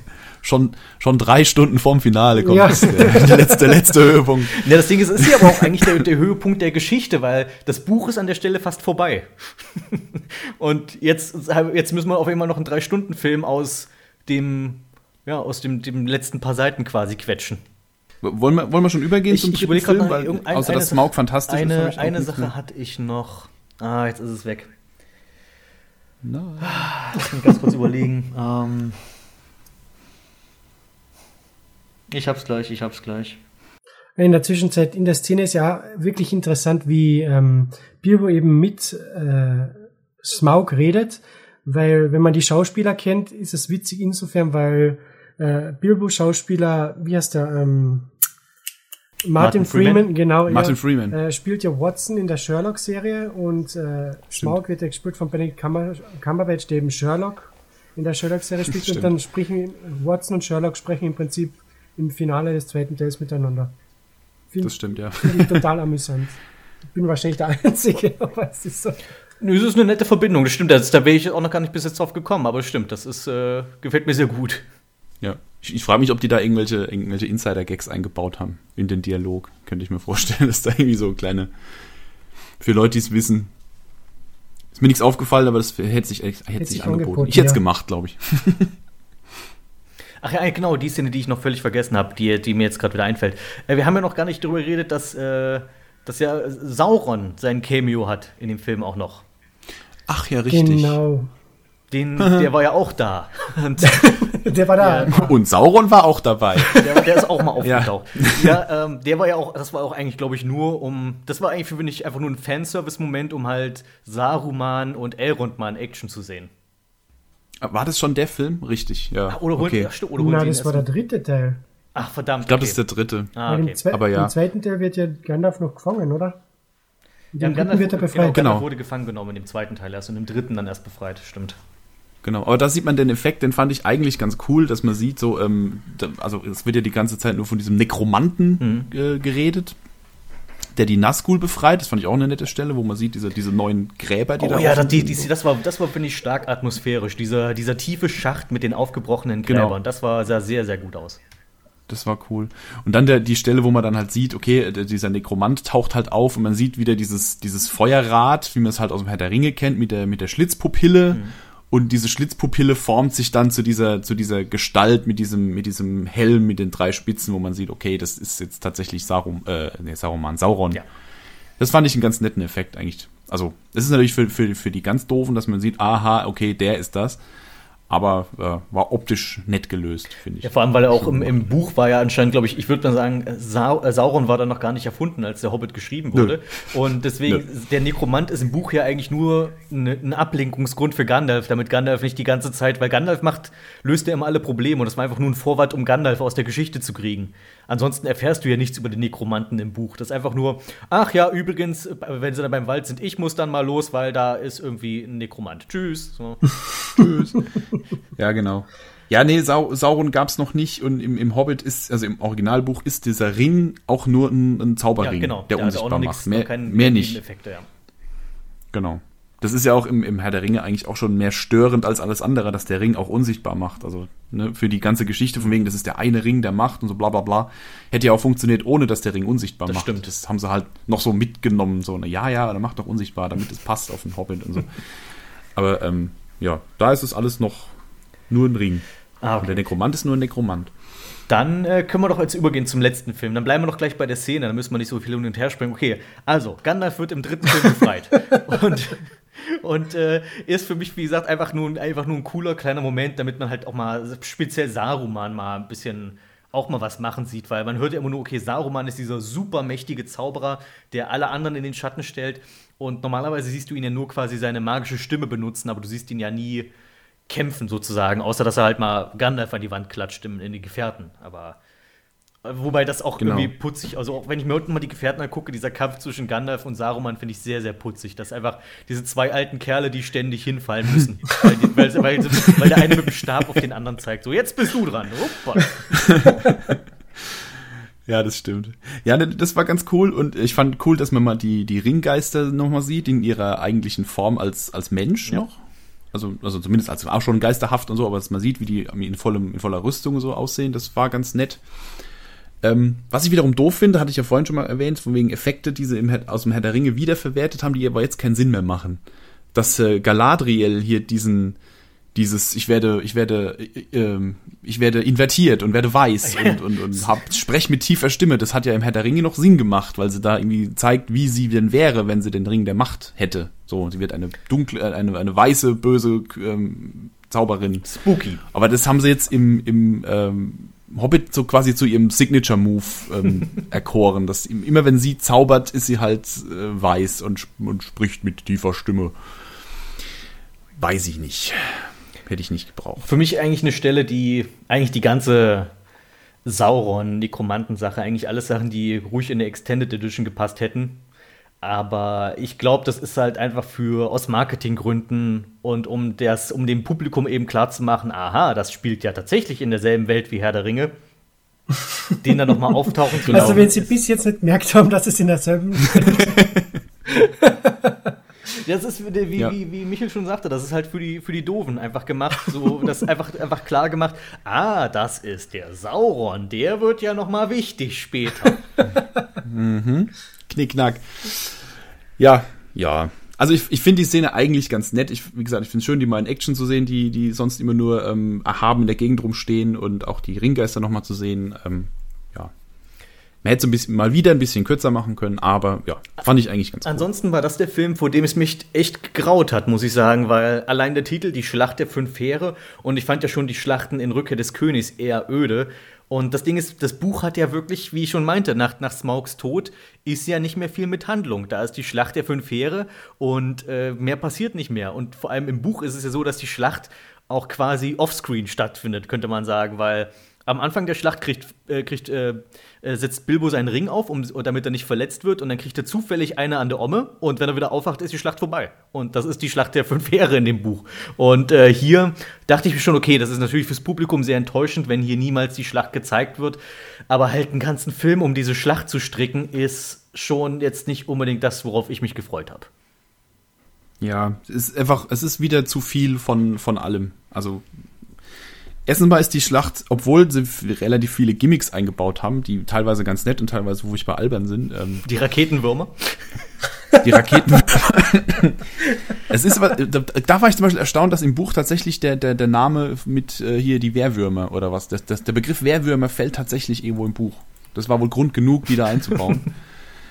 ähm, aber es ist, finde ich, die langweiligste Schlacht in den ganzen äh, sechs Filmen jetzt bislang, obwohl es die eigentlich pompöseste ist, weil man, es ist halt alles, alles CGI. Es ist zu 100% CGI. Ich glaube, in der ganzen Schlacht taucht kein einziger Schauspieler auf, außer die, die man halt kennt, so die, die, die Zwerge und die ganzen, Sol die ganzen namenlosen Soldaten, das sind alles, alles CGI-Charaktere und das sieht man halt von Anfang bis Ende. Wenn die sich gegenseitig umhauen, denkt man, ja, da, so what? Ja, da fällt jetzt halt ein Pixelmännchen um sehr schade. Und dafür, dass sie so belanglos ist, ist er halt sehr lang, die Schlacht. Mhm. Wobei die Schlacht selbst ja noch relativ gut aufgebaut wird. Also wir haben jetzt erst nur zwei Heere, also die Zwerge gegen die, ich glaube, Elben sind es. Mhm, ja. Dann kommen die, kommt noch ein Zwergenstab dazu. Dann von hinten schauen auf einmal die ähm, aus dem Boden die Raketenwürmer springen raus. Äh, und dann auf einmal die Menschen dazu. Also es wird super aufgebaut, aber an der Umsetzung hapert es dann. Die, die, die Schlacht ja man schaut da einfach wieder, so wie in den letzten zwei Filmen, ein, ein Videospiel Zwischensequenz an. Hm. Preisfrage, was ist eigentlich das fünfte Heer? Äh, die Adler. Ich bin jedes Mal am Rätseln. Die Adler? Die Adler sind das Also die Tiere quasi? Ja, genau. Ah ja, okay. Weil ich habe immer gedacht, okay, Zwerge, Menschen, äh, Elben, Orks, sind wir bei vier. Ja, okay, die Adler, die Adler sind, gelten okay. als das fünfte Heer. Weil die sind ja quasi ah, ja. das, was den Kampf dann letztlich entscheidet, ja auch. Also mhm. die, die, die sind ja, die drei guten Heere sind ja gerade dabei zu verlieren und dann kommen die Adler und wie immer, die Adler und Gandalf retten alles. Adler ex Machina. Ähm, ja, also ich finde, ich fand ein paar nette Gimmicks ganz cool gemacht, eigentlich, die sie so eingebaut haben, gerade so, äh, so, so, Sachen wie, dass die, dass die Zwerge auf, auf Kriegsböcken angeritten Das war geil, das stimmt. Das mochte ich auch sehr. Beziehungsweise, dass, dass äh, Dein, also der, der Vetter von Thorin, dass der auf so einem, auf so einem fetten Kampfeber ange, angewackelt kommt. Das, den fand ich zum Beispiel eine coole Figur. Dein fand ich extrem geil gemacht, auch mit dem Bart als, als Hauer geflochten und so. Den fand ich, fand ich cool. Und so Sachen wie, dass, dass, sie, dass die äh, dass die Orks ähm, Trolle mit, mit so Ramböcken auf dem Kopf ähm, einsetzen, um die Mauern einzureißen und ähm, das sind schon ganz nette Gimmicks, aber ähm, sie haben es halt natürlich wieder übertrieben. Also gerade in der Special Edition, da sind dann noch so ein paar zusätzliche Szenen drin, wo man dann auch echt schon mit den, mit den Augen rollen muss. Äh, so, so, Sachen wie ähm, dieser eine, ähm, dieser eine Troll, der aussieht, als hätten sie ihn aus God of War geklaut der keine Augen hat, weil sie ihm so Haken in die Augen oh, gemacht ja. haben und der oben drauf sitzt ein Ork und, und, und steuert den. Ähm, mit dem gibt es noch eine, noch eine verlängerte, verlängerte Szene in der Extended Edition und dachte ich so, nee, Leute, bei aller Liebe zum Quatsch, aber äh, m -m. einer der wenigen Filme, wo Kampf langweilig ist. Die ganze Action ist einfach langweilig.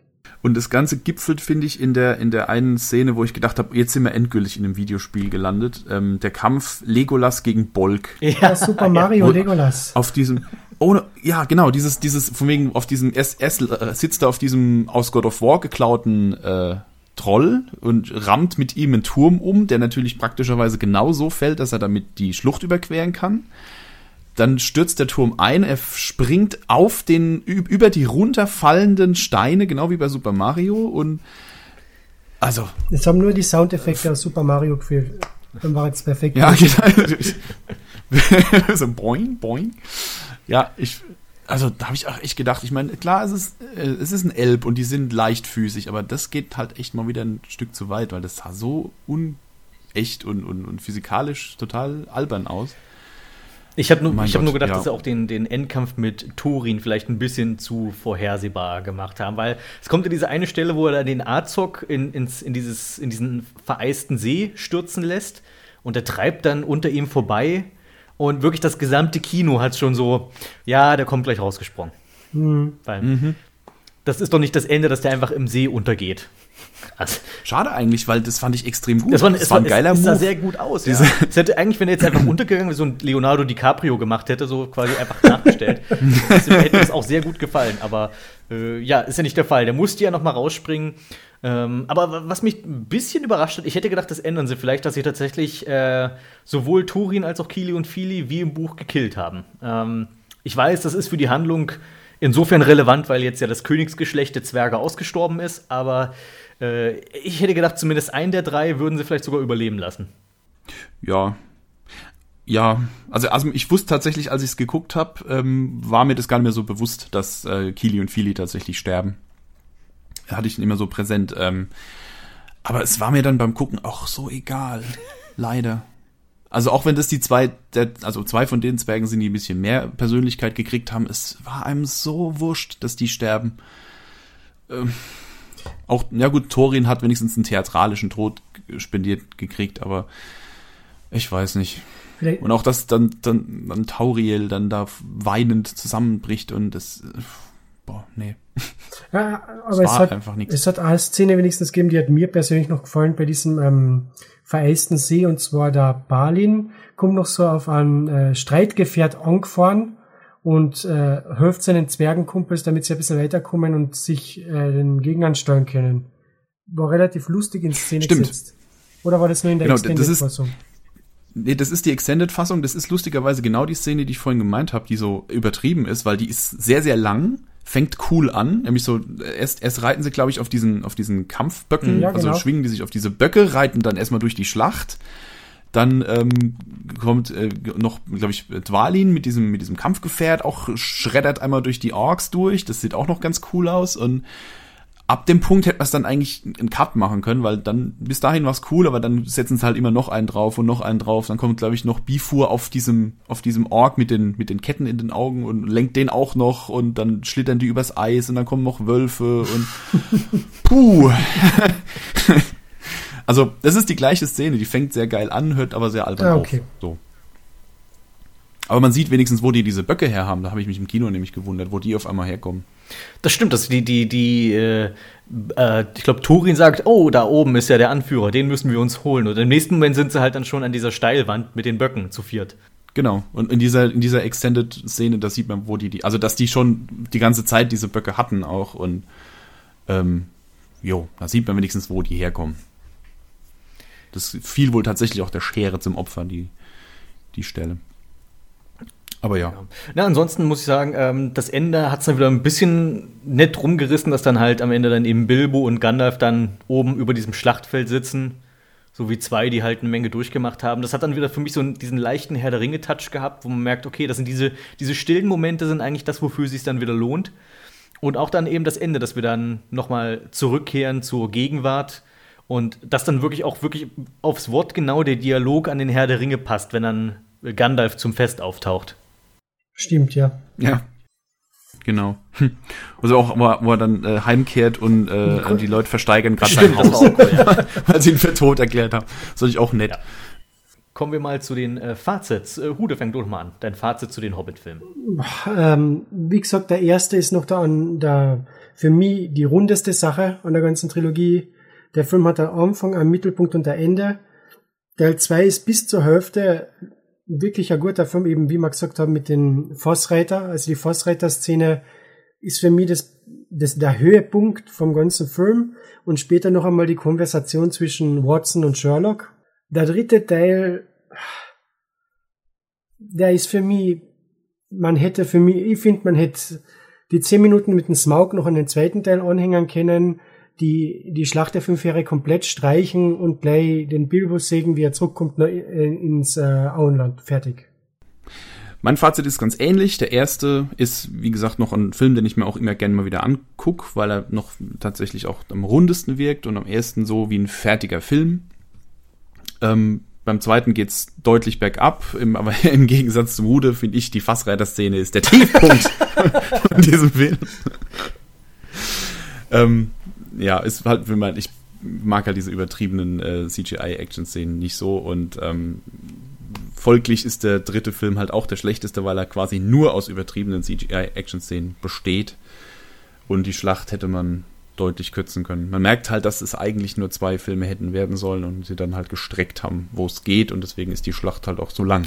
Die hätte wahrscheinlich auch kürzer werden sollen ursprünglich. Ja, das wäre auch mein Fazit gewesen, also dass ich den Originalplan sehr beglückwünscht hätte, daraus wirklich nur zwei Filme zu machen und, äh, und auch die nicht unbedingt drei Stunden gehen zu lassen, sondern zwei Filme mit vielleicht je zwei Stunden und alles andere kann man immer noch in die Extended Edition packen ich meine, man muss sich nur mal angucken, es gab in den 70ern einen Cartoon-Film zum, Hob zum Hobbit und der hat auch alle wichtigen Schlüsselszenen abgedeckt. Also es geht, es geht ja offenbar.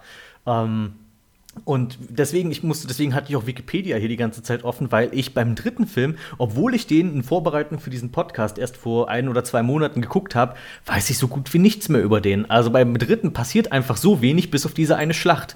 Und das ist für mich einfach ein komplett überflüssiger Film. Ansonsten, die, die unerwartete Reise gucke ich mir auch heute noch gerne an. Das war auch eine, die, die DVD habe ich mir auch gleich nach dem Kino dann, also als die DVD erschien, auch gekauft, weil ich den Film einfach gerne nochmal sehen wollte.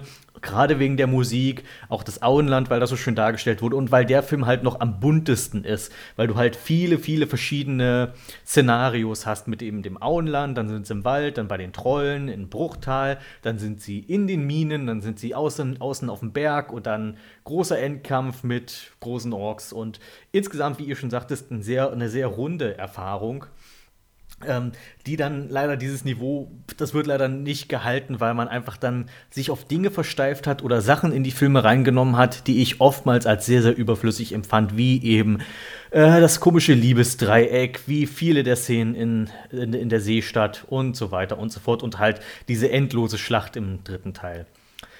Also insgesamt Ins insgesamt finde ich die Herr der Ringe-Filme im Großen und Ganzen immer noch besser, aber da hatte ich ja auch schon, wie im Podcast erwähnt, meine Probleme mit der Rückkehr des Königs. Ich störe mich an der Hobbit-Trilogie nicht, so wie sich viele andere Leute dran stören, ähm, aber ich muss auch zugeben, das ist halt. Es, es, erinnert so ein bisschen an, an die Star Wars Prequels mit ihren durchaus auch guten Momenten, aber auch vielen sehr unnützen. Ja, aber anders bei den Star Wars Prequels kannst du wenigstens sagen, die sind mit jedem Film besser geworden. Da ist ja, es mit jedem Film schlimmer geworden. das kann, okay, ja. das lässt sich zusammen. Wobei, ähm, äh, hier, Klonkrieger ist eindeutig der schlechteste.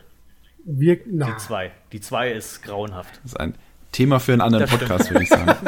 nee, also, ähm, in, in, beim, beim Hobbit stört mich hauptsächlich das verschenkte Potenzial. Das ist das, was mich am meisten ärgert. Man, man sieht, man, also man, man weiß ja durch Herr der Ringe, was Peter Jackson kann, wie er das, ne, wie er diese, diese Thematik umsetzen könnte, wenn man ihm Zeit und Mittel lässt dafür.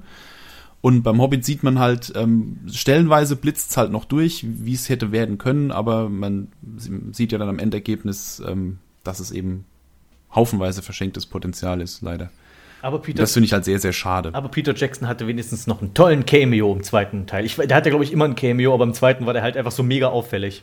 Ja, weil er direkt. Dürfte wieder Möhre essen. ja, das, wo, wo er ins Bild kommt, direkt in die Kamera guckt und von der Möhre abbeißt.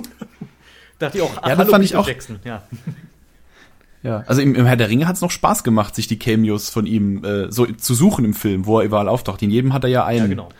Und, und hier kriegt man ihn halt so aufs Auge gedrückt. Ja, so, wie, hey, so wie Stan Lee. Es ist mittlerweile so wie Stan Lee in den Marvel-Filmen jetzt an. Früher hat es noch Spaß gemacht, wenn er hinten durchs Bild gelaufen ist. Jetzt muss er schon eine kleine Nebenrolle haben. Tja. Gut, dann vielen Dank, dass ihr da wart. Äh, hat wie immer großen Spaß gemacht, mit euch zu äh, schwadronieren über solche Sachen. Und ich würde sagen, dann peilen wir im neuen Jahr doch mal die Star Wars-Filme an. Von mir aus setze ich gerne. Kommt ja auch zum, zu Weihnachten wieder ein neuer. Ach Gott, das werden, das werden dann also wahrscheinlich drei Podcasts. naja, schauen wir mal. Prequels, die Originaltrilogie und den Rest können wir ja uns dann Jawohl. für später aufbehalten. Und, und natürlich äh, Extended Universe und äh, Weihnachtsspecial. Oh, da, da habe ich aber die Ewok-Filme. Ich muss zugeben, ja, da habe ich auch viel nachzuholen. Das Weihnachtsspecial habe ich noch nie gesehen. Ich auch nicht. Ich kenne da nur die Reviews von, aber das reicht mir auch. Ich, ich muss es dann auch nicht sehen. Guti, dann wünsche ich euch noch einen schönen Abend und äh, bis zum nächsten Mal.